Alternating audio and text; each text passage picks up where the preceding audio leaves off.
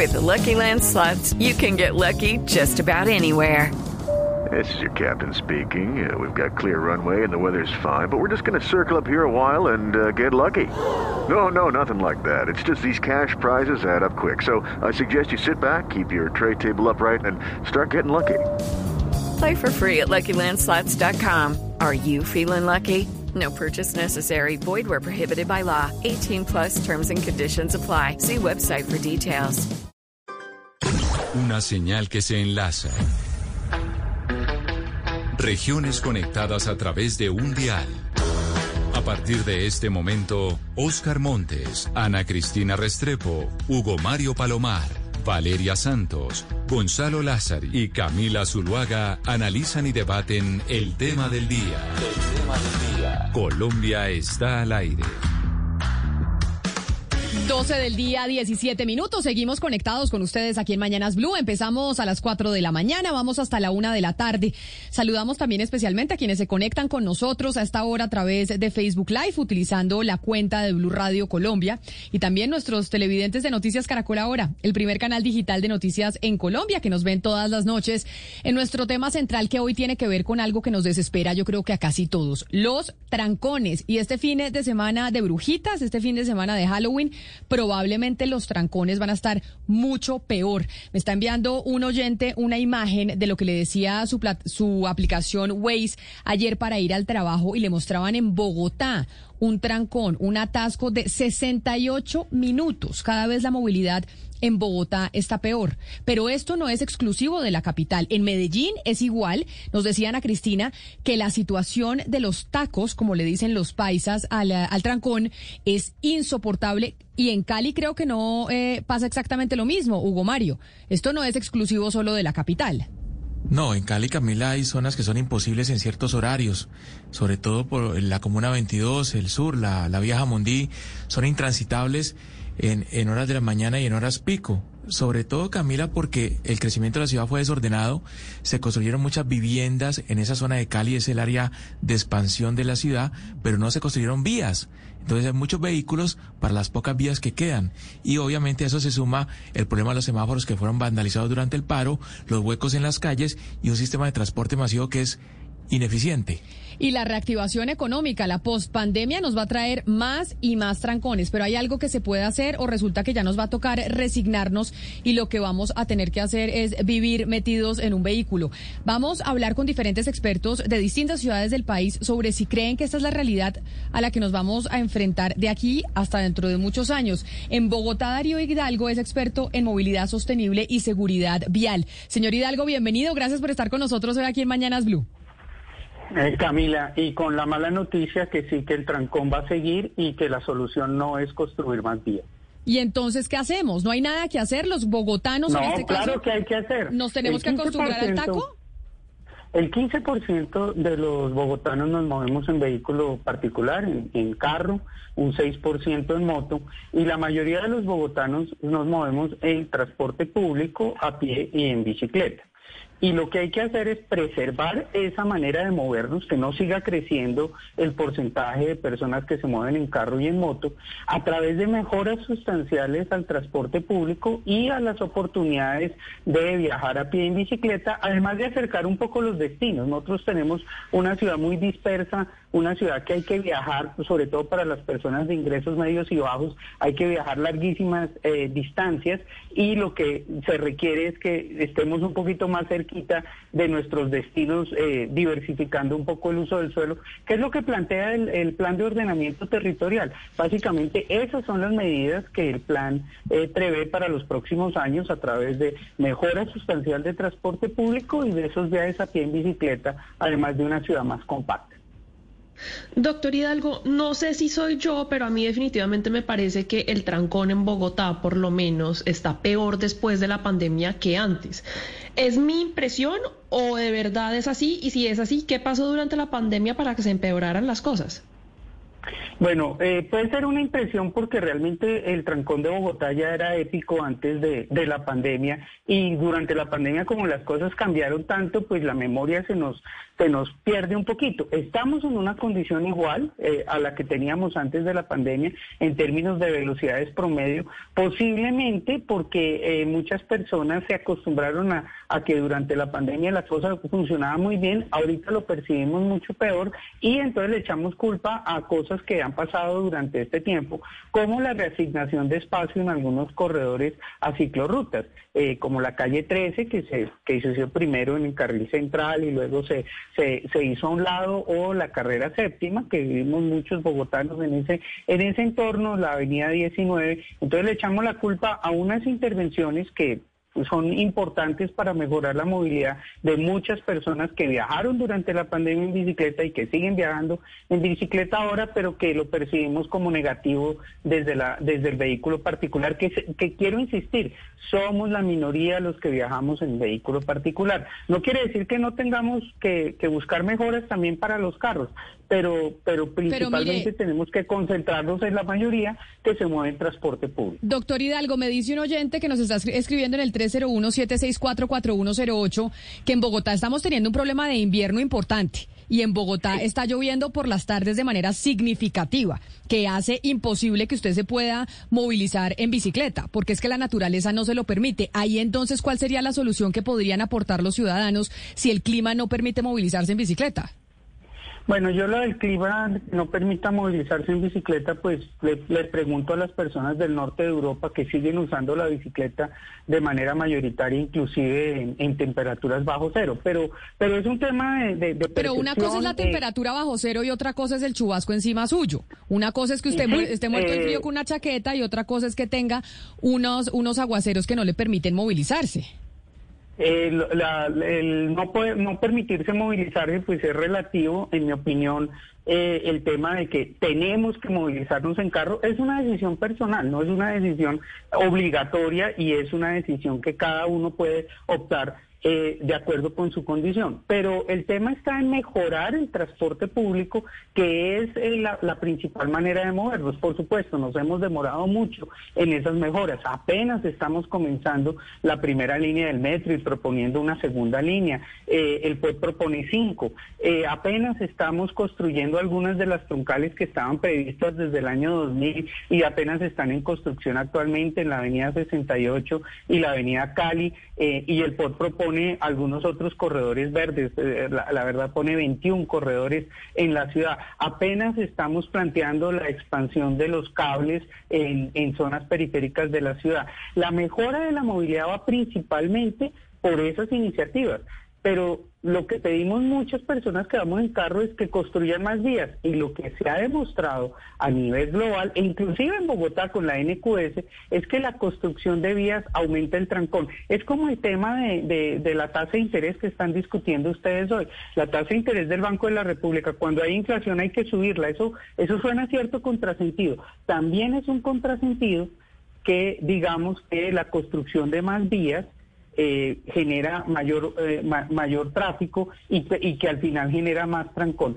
Eh, realmente la evidencia internacional, los estudios que se han hecho, e inclusive en el caso de Bogotá, como decía hace un momento, con la construcción de la NQS, que le hicimos hace 20 años, iniciamos la, la ampliación y la expansión, la NQS mejoró muchísimo la capacidad pero hoy está totalmente agotada toda esa nueva capacidad que pusimos en ese corredor de la ciudad, que le construimos muchas intersecciones a desnivel pensando que así solucionábamos el tráfico y hoy está peor de lo que estaba antes. Esto no solo es en Bogotá, como decíamos, es en las principales ciudades del país y por eso me quiero ir para Medellín, en donde nos atiende el experto en movilidad activa Juan Manuel Holguín. Señor Holguín, bienvenido. A usted gracias también por acompañarnos hasta ahora.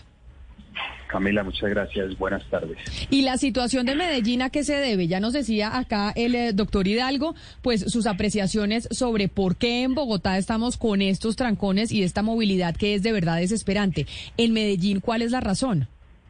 Es la misma. O sea, esto no cambia de ciudad a ciudad. O sea, definitivamente es lo mismo. Eh, los datos son similares a los que...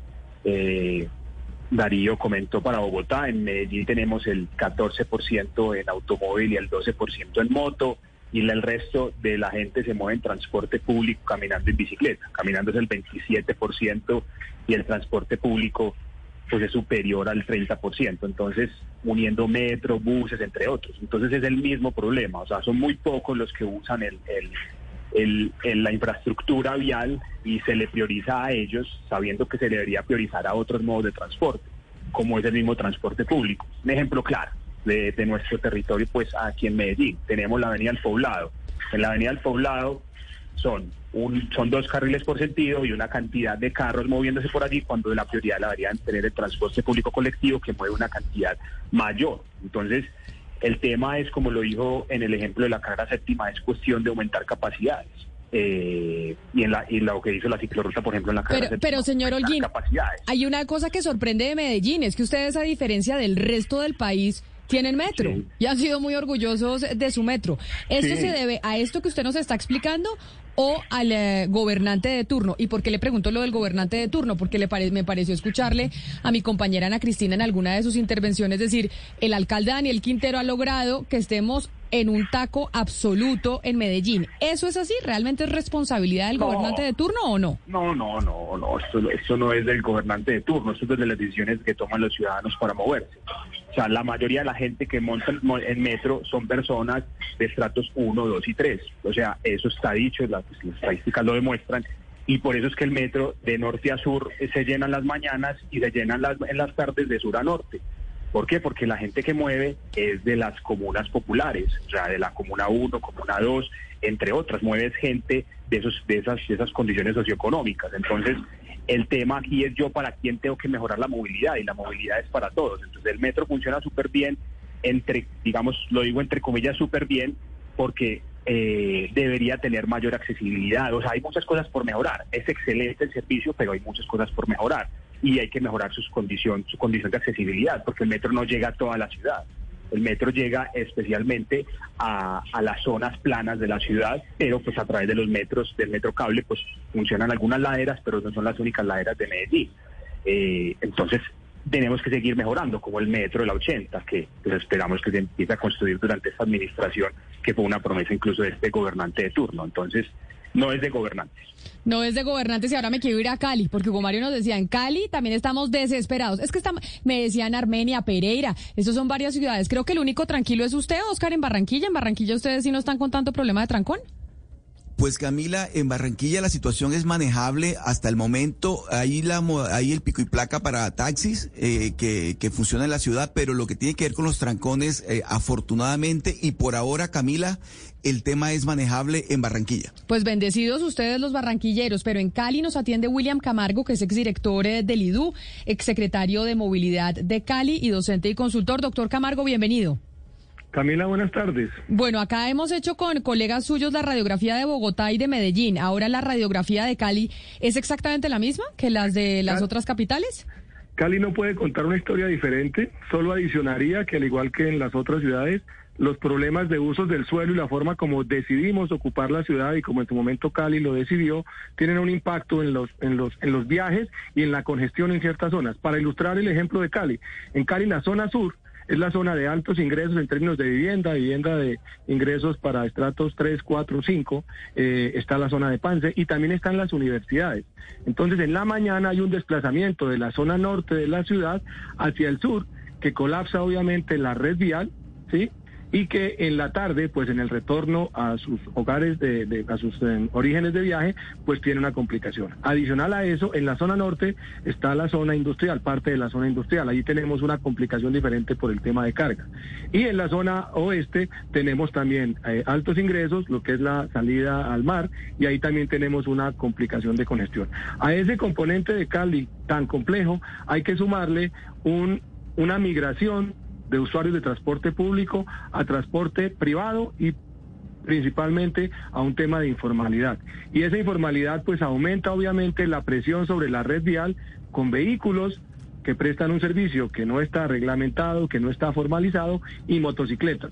Luego el cóctel en Cali no es diferente, se agrava adicionalmente por las condiciones que tuvimos en el paro. Yo, digamos, refiero un tema a distancia, pero conocí obviamente la complejidad, y pues a pesar de que eh, la, la administración ha venido, inclusive desde tiempo atrás, intentando fortalecer todo lo que es el transporte masivo con Metrocali y con el mío, y adicionalmente con el tema de tren de cercanías que está en este momento en estructuración, el problema es efectivamente de tiempo atrás y conjuga problemas de localización, de usos del suelo y eh, una deuda histórica que tienen nuestras ciudades con una calidad en el transporte público y con una oferta suficiente de corredores especializados y adicionalmente con vehículos de buena capacidad, indistintamente de la tecnología. Entonces, la solución no está cercana, eso es clarísimo y hay que seguir trabajando con la receta que nos han enseñado eh, ya otras ciudades.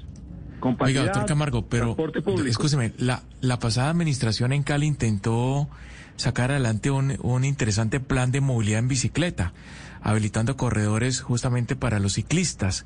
Eh, es muy difícil que la gente se baje del carro y se monte en bicicleta y descongestione las principales vías. La, la gente no tiene conciencia de, de que esa es una posible solución a este problema.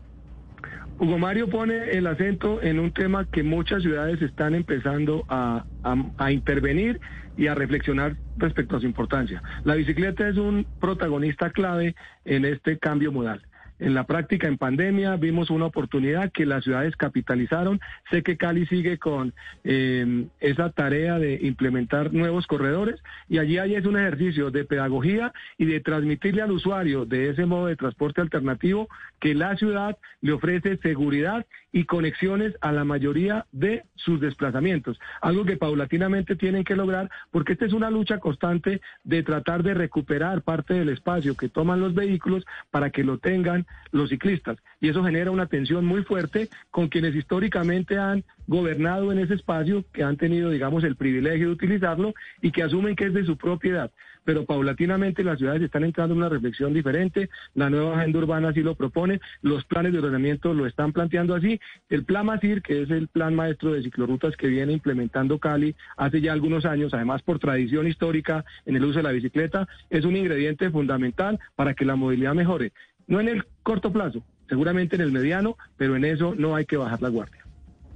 Señor Hidalgo, usted, usted nos decía que nada más el 15% de los bogotanos se mueven en carro particular.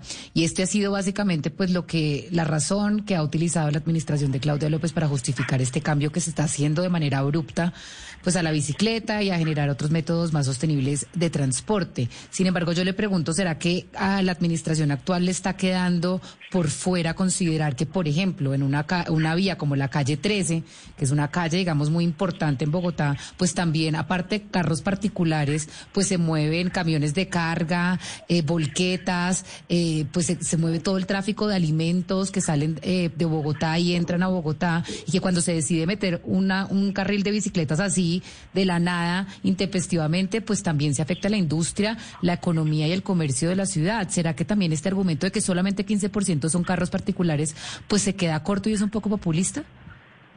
Sí, hay, hay que trabajar sobre los accesos a las ciudades. La calle 13 tiene un proyecto eh, ya, ya diseñado para, para, para adecuar a todo el acceso con mejoras para todos los usuarios viales y especialmente para esa entrada de carga. Lo mismo pasa en la autopista norte que también tiene un proyecto en marcha. Está la, el proceso de la avenida, longitudinal, longitudinal de Occidente, el tramo sur. En el POTE está el tramo, el tramo centro. No se contempla el tramo norte y eso puede generarnos problemas hacia adelante, pero eh, el tema no está en, en, en, todo, en el interior, sino este problema de los accesos que usted bien llama la atención. Fue necesario en la calle 13 eh, reubicar ese carril que se puso durante la pandemia en el costado lateral para mantener el número de carriles de flujo, pero la calle 13 necesita todavía una intervención eh, de, mayor impacto. Como también necesitamos esa conexión de pasajeros hacia el occidente de la sabana,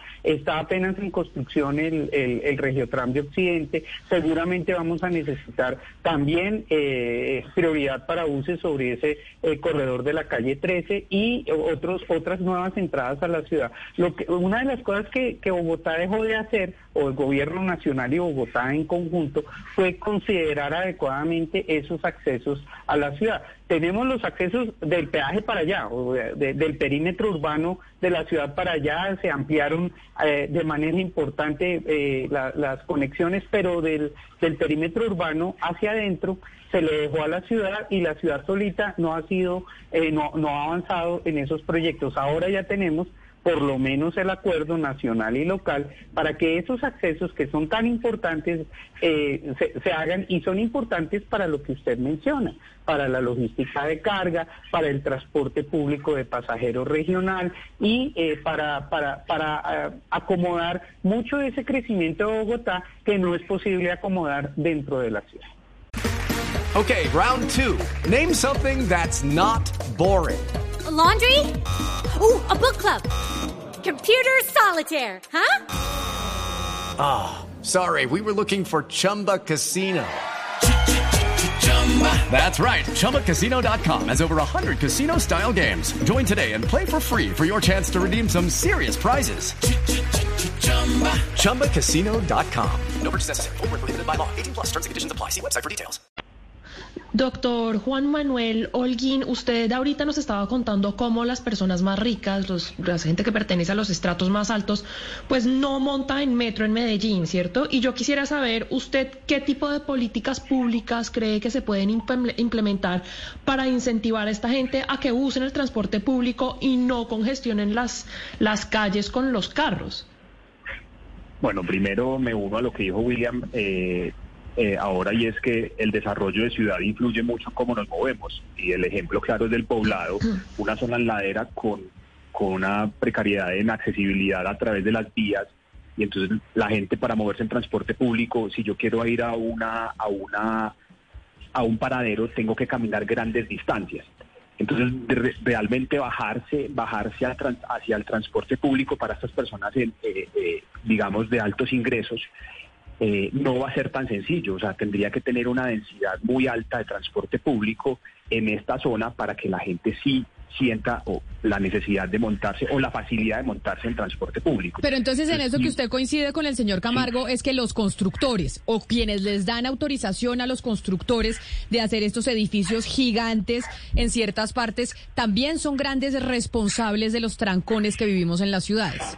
Claro, o sea, es que el edificio grande tiene que pensarse. O sea, el edificio grande no puede hacerse en una zona ah, completamente alejada de la ciudad.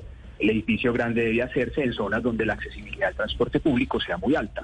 O sea, en el centro de Medellín. Por ejemplo, en el centro de Medellín no hay vivienda. O alrededor del centro de Medellín no hay vivienda. Cosa que debería suceder. Y no sucede en muchas ciudades de nuestro, territorio, de nuestra nación. En muchas ciudades de Colombia no hay vivienda en el centro, donde es la mayor accesibilidad al transporte público, o donde yo puedo ir a caminar simplemente a, algo que yo necesito. Entonces, lo que sucede en el poblado es eso. Yo, para ir a una tienda, tengo que coger el carro.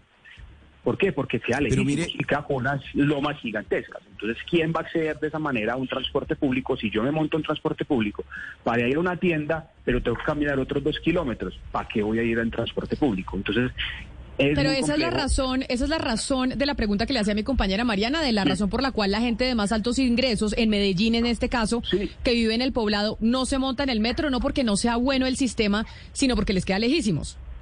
Les, y sí podría, les queda lejísimos para ir a coger el primer bus. Luego yo ya cojo el bus, llego al metro y se vuelve una cantidad de extra recorridos para, o sea, no es directo. O sea, el transporte público en este caso no sería directo. Entonces yo tengo que hacer muchos transbordos y la gente en general, cualquier eh, grado socioeconómico castiga mucho el transbordo. O sea, yo pasar de un bus a un metro, luego del metro la caminata, lo castiga demasiado y elige otro modo porque eh, le fastidia eh, esa cantidad de transbordos. Pero mire, mire que el doctor Hidalgo decía algo interesante en el tema de Bogotá. Yo le estoy preguntando desde Barranquilla, doctor Hidalgo, pero yo viví en Bogotá mucho tiempo, muchísimos años y me sacaron corriendo de Bogotá los trancones, le quiero confesar. Pero mire, eh, digamos que la razón cuando uno habla de los, de los eternos trancones de Bogotá, siempre le dice, mire, la mejor la, la fórmula perfecta es estimular el uso del transporte público, es decir, Transmilenio y demás, y desestimular la- el, el uso del transporte particular, los carros particulares. Y resulta que esa, esa fórmula secreta para, para acabar con el trancón eterno de Bogotá nunca se ha podido aplicar, entre otras cosas, doctor Hidalgo, porque la persona que se monta en el Transmilenio, primero pone en peligro su vida porque no sabe si va a llegar a su destino final bien. Y, y se expone a todo tipo de inseguridad. No, se mueven dos millones y medio de personas todos los días en Transmilenio y pues y lo realmente otro- y lo otro- mucho más que la gente que se mueve en carro, pero bueno. Pero lo otro, doctor Hidalgo, es que se- se estimula el uso del transporte privado. Entonces usted ve que esa cantidad de concesionarios lo que hace es que venden carros y venden carros y venden carros todos los días y no hay manera de controlar eso. Entonces, ¿de qué forma, usted que es experto, doctor Hidalgo, se va a encontrar la fórmula perfecta para acabar con el, con el, con el, con el eterno trancón de Bogotá si por un lado se estimula el uso del transporte privado y se desestimula el uso del transporte público? Sí, el, el tema está en dónde ponemos la prioridad. Y la prioridad por muchos años y muchas personas, y hoy el motivo de nuestra charla es el trancón. Y lo que se ha encontrado a nivel global es que esa no es la prioridad para reducir en las ciudades, no es aumentar la velocidad de desplazamiento de las personas, sino mejorar el acceso, el acceso de las personas a sus destinos. Y esto no se hace necesariamente construyendo vías. Medellín, que es una ciudad extraordinaria, y también pues la ciudad de, Barranquilla, han tratado de también solucionar el tema a través de construcción de vías. En Medellín, desde mi perspectiva, hacen todo, hacen mejoras en transporte público, algo de algo de peatones, y al mismo tiempo construyen muchas y muchas y muchas avenidas y, y- y lo que terminan es en una condición eh, peor que la que comenzaron. Eso es como ponerle una vela a Dios y otra al diablo. Uno no puede solucionarlo todo, toca ponerle prioridad a un, un solo tema. Y en Barranquilla, eh, pues construyeron esta grandiosa avenida circunvalar eh, y esto generó pues un desarrollo bien importante hacia el norte de Barranquilla, eh, nuevo, nue- nu- nueva, nuevos usos eh, en toda esa zona y la capacidad nueva, maravillosa que se había generado con la avenida circunvalar ya prácticamente se copó. Y entonces Barranquilla, ¿qué va a tener que hacer? ¿Otra circunvalar o cambiar sus prioridades de construcción de vías a mejoras de, de transporte público? Y desafortunadamente esto también va acompañado de algo que, que, que suena muy odioso, que es difícil, es que nos cueste más también. No, solo, no solo construyamos mejores alternativas al uso del vehículo particular, sino que nos cueste un poco más, que paguemos el estacionamiento en vía o fuera de vía, que paguemos la congestión, que paguemos eh, por lo menos, que no lo hacemos, el costo que cuesta mantener la malla vial en Bogotá y, William Camargo no me deja no me deja mentir porque lo vivió cuando era director del Instituto de Desarrollo Urbano en los recursos que generamos a partir de, de los impuestos que pagamos del vehículo es apenas una fracción de lo que cuesta el mantenimiento periódico y rutinario de la malla vial. Entonces, los, los usuarios de carro de alguna manera somos muy exigentes en pedir más y más vías y poder mejor mantenimiento de la malla vial, pero ni siquiera cubrimos los costos eh, que le generamos a la- al, al gobierno o a la sociedad en su conjunto. Sí, lo, lo increíble es que en, en pleno año 2021 la única ciudad en el país que tiene un sistema de transporte más o menos eficiente es Medellín. Pues tiene metro, tiene tranvía, tiene metrocable. Eh, doctor Camargo, las demás ciudades, la mayoría tienen eh, esos sistemas de transporte de buses articulados. ¿No son ya unos sistemas muy obsoletos? ¿Usted no cree que ya es hora de, que esas ciudades tengan un sistema diferente o, o son realmente necesarios para, el transporte de, de los ciudadanos? Digamos que en la práctica las ciudades en función de la demanda de viajes por cada corredor definen unas tipologías. Pero antes de que esas tipologías efectivamente se materialicen, hay una serie de corredores que tienen que paulatinamente irse construyendo. Si esos planes que de alguna manera vamos adoptando cada vez que nos sentamos a pensar la movilidad y el ordenamiento se pudieran materializar conforme lo soñamos, efectivamente estaríamos en este momento tal vez sufriendo un poco menos los problemas de congestión. Pero ahí se suman varios elementos. Por un lado, problemas de financiación. No siempre es posible eh, en, el periodo de implementación de un plan materializar todos los proyectos. Y lo segundo, eh, el cambio comportamental. Parte de la resistencia más fuerte que hemos encontrado en las ciudades en que se han promovido eh, nuevas infraestructuras priorizando transporte masivo. Se han promovido alternativas en bicicletas, es la resistencia de los usuarios históricamente se han movido en vehículo particular en aceptar esas nuevas tecnologías. Bogotá lo vivió, eh, eh, Medellín lo vivió en su momento, Bucaramanga también lo ha vivido, todos los que, los que han hecho transportes masivos han sentido esa resistencia. Y esa resistencia se materializa no solamente en los usuarios, sino en el espectro político, en la financiación de esas infraestructuras. Y hay un elemento que se nos queda siempre en la mitad y es el tema del plan de ordenamiento.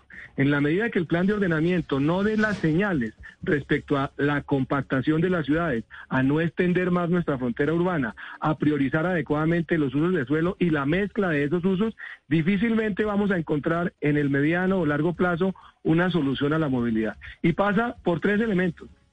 Mejor planificación urbana.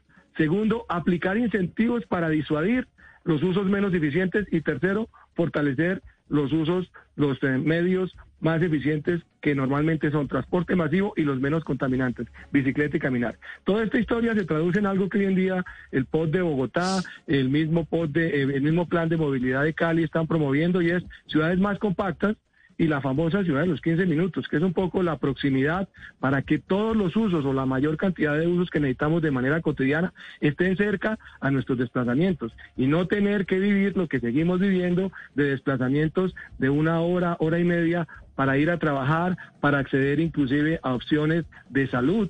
El tema de la ley 100 es perversísimo cuando uno lo mira en términos de cobertura espacial.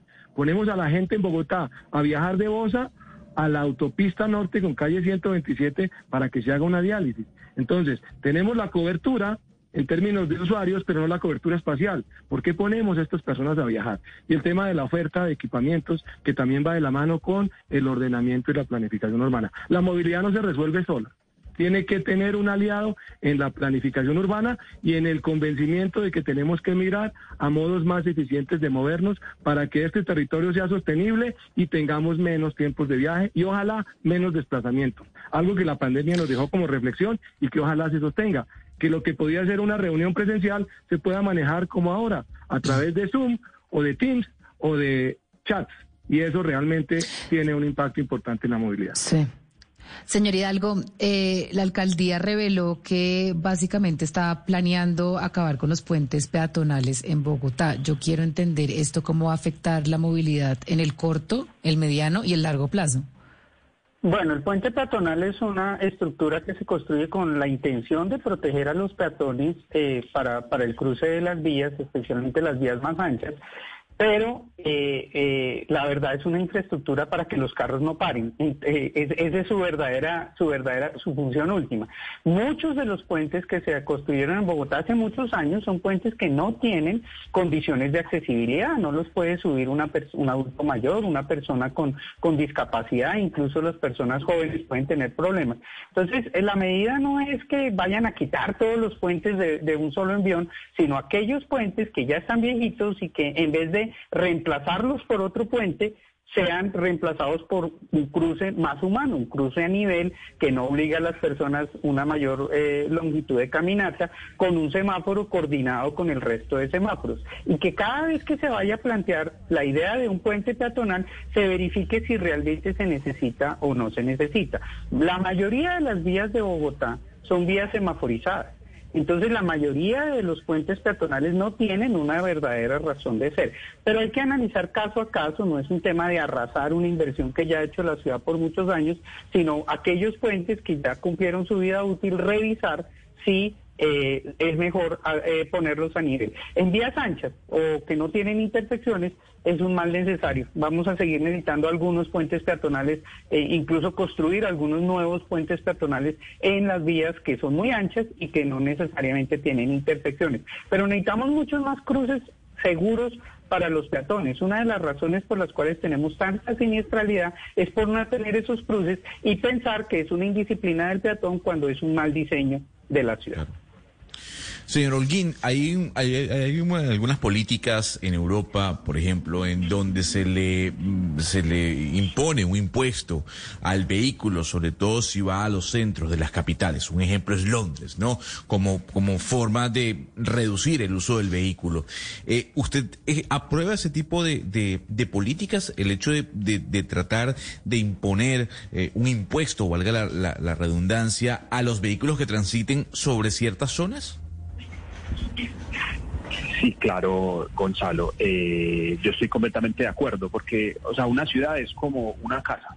y usted tiene que aprender a convivir. Y entonces cuando usted aprende a convivir, eh, debe saber que tiene que pagar en algunas situaciones cuando usted eh, perjudica a otros.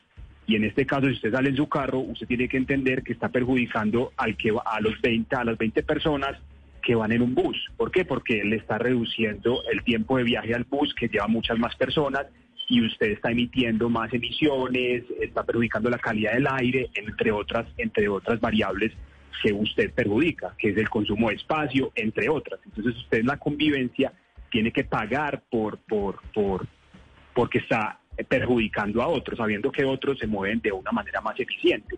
Porque alguien que se mueve en bicicleta ni le pagan, ni él, ni él está pagando un impuesto. Él sí paga impuestos a través de, de, sus viviendas y otros impuestos, pero no paga un impuesto al rodamiento. Pero eh, tiene que, tiene que pagar, eh, nosotros estamos subsidiando el, el transporte privado. Entonces, eh, en la mayoría de nosotros, ustedes, yo, todos estamos subsidiando el transporte privado. Eh, y es que, que estamos pagando todos nuestros impuestos para construir vías. ¿Y por qué estamos construyendo vías? Porque el, el impuesto al rodamiento no alcanza, no alcanza nada, o sea, no alcanza ni a construir Entonces, con eso una cantidad significativa de, trans, de oferta de transporte público ni de vías, no se construye nada con el impuesto al rodamiento. Entonces necesitamos Entonces, recaudar más para Claro. poder eh, aume- aumentar la, la capacidad del transporte público, entre otras cosas, pero no la del transporte privado. Eso, eso quiere decir que usted apuesta a una solución a corto plazo, por ejemplo en Bogotá, en, en donde los usuarios de vehículos que vayan al centro de la ciudad tengan que pagar un impuesto por transitar. Tengan que pagar un impuesto, sí, sería bueno, porque Pero ahí yo, digo, pero ahí yo le les digo, pregunto a todos ya para están terminar. perjudicando una cantidad a una cantidad de usuarios. En este caso, Sí, en la misma carrera séptima, en la misma carrera séptima, un ejemplo de Bogotá, cuántas personas se mueven en carro y cuántos se mueven en el SITP o en los o en los híbridos de, de- del Transmilenio sobre la séptima. ¿Cuántas personas ustedes ven en esos buses y cuántas personas que van en una eh, una sola persona en un carro? ¿Cuántas de esas personas están perjudicando que esas personas no vayan un poco más más rápido, Claro. más eficientes con menos emisiones? Pero mire lo que me dice, por ejemplo, eh, señor Hidalgo, una oyente aquí en Bogotá y dice, muy bueno, en, eh, dicen que los carros son los que se tienen que ir, los carros no son los que tienen que estar, hay que hacer más espacios para las bicicletas, para el transporte público y finalmente los carros son los que terminan pagando los impuestos de la malla vial, ¿o no? Porque finalmente el carro Eh, no transita, no, no transita unas horas importantes de la semana. Dos, el carro paga impuestos todos los años. Entonces, el que paga Eh. impuestos es el que termina siendo menos favorecido, es lo que nos dice la oyente. Bueno, eh, ahí hay que, hay que, hay que ampliar, ampliar el tema. Nosotros pensamos que pagamos impuestos y que por eso tenemos un derecho. Un impuesto realmente no, no, no nos compra ningún derecho. Un impuesto es una carga para generar, eh, generar recursos para, para, para todos. Lo que es cierto es que eso que pagamos ni siquiera alcanza para el mantenimiento vial, ni el periódico y rutinario. Nosotros pagamos del orden de 2 billones al año en impuestos y lo que nos cuesta mantener la malla vial y en buen estado es del orden de 4 billones eh, de pesos al año. Ni siquiera pagamos la mitad de lo que cuesta mantener lo que tenemos.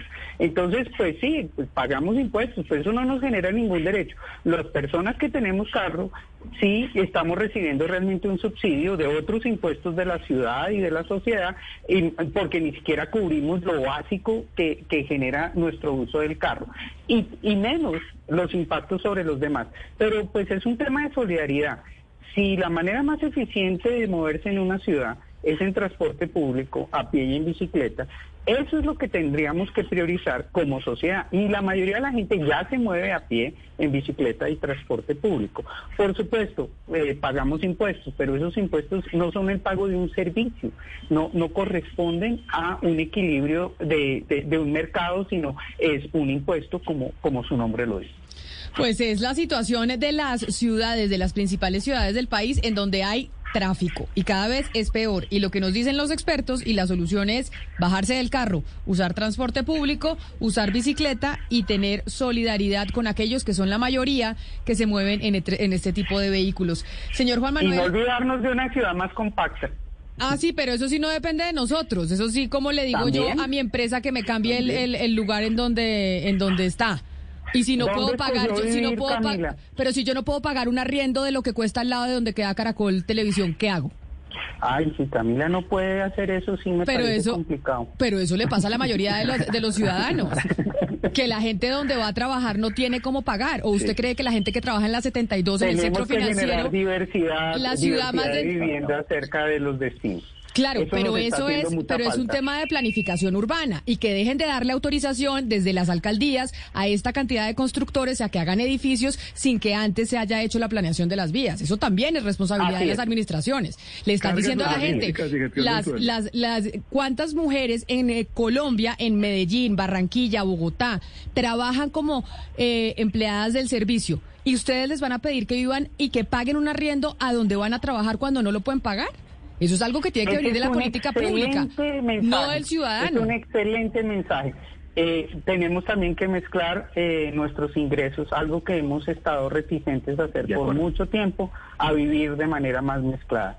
Y no, no, no de la manera como nos hemos acostumbrado a vivir, de eh, que es una manera que excluye y que genera grandes inequidades. Yo- pero, pero la pregunta básica, para solucionar el trancón, no es la construcción de vías, es mejor transporte y mejor ciudad. Pues ahí están nuestros expertos. Y sí, estamos con trancones y todos tenemos que, aportar y ahí están los mensajes. Por lo pronto nosotros los ciudadanos, bajarnos del carro, montarnos en el transporte público y montarnos en la bicicleta. A nuestros tres invitados, a Darío Hidalgo en Bogotá, a William Camargo de Cali y a Juan Manuel Holguín en Medellín. A los tres, mil gracias por haber estado hoy con nosotros aquí en Mañanas Blue hablando de esto que nos afecta a todos los colombianos. Gonzalo, antes de irnos, como nos vamos de Halloween, yo le tengo una recomendación. Y le tengo una A recomendación ver. porque queríamos eh, alimentación sana y saludable, ¿no? Para los niños, pues hay una nueva línea de origen vegetal de Alpina que tiene un delicioso ingrediente que se llama marañón. Y si usted quiere conocer el marañón, que tiene cosas muy benéficas para su salud, sígalo en arroba sigue al marañón y descubra pues todos estos nuevos productos que los puede comprar para los niños, en vez de darles dulces, darles algo más sano. Pero también, Camila, para adultos, ¿no? A mí me gusta mucho Marañón. Para adultos, para niños y adultos. Entonces, como estamos eh, promoviendo una cultura más sana, ahorita acabamos de estar en Halloween comiendo tantos dulces los niños, pues le propongo que arroba sigue al marañón y conozca los beneficios de este tipo eh, de alimento. Alpina le trae toda una línea nueva de productos con este ingrediente. Vamos por eso, vamos a mejorar nuestra calidad de vida, vamos a adelgazar, Camila, y ya los estoy siguiendo en Instagram. Un saludo a todos, un abrazo especial, feliz fin de semana de las brujitas, feliz fin de semana largo. Nosotros nos volvemos a, a encontrar el martes de la próxima semana. Hello, it is Ryan, and I was on a flight the other day playing one of my favorite social spin slot games on chumbacasino.com. I looked over the person sitting next to me, and you know what they were doing? They were also playing Chumba Casino. Coincidence? I think not. Everybody's loving having fun with it. Chumba Casino is home to hundreds of casino style games that you can play for free anytime, anywhere even at 30,000 feet. So sign up now at ChumbaCasino.com to claim your free welcome bonus. That's ChumbaCasino.com and live the Chumba life. No purchase necessary. Group. Void were prohibited by law. See terms and conditions. 18 plus.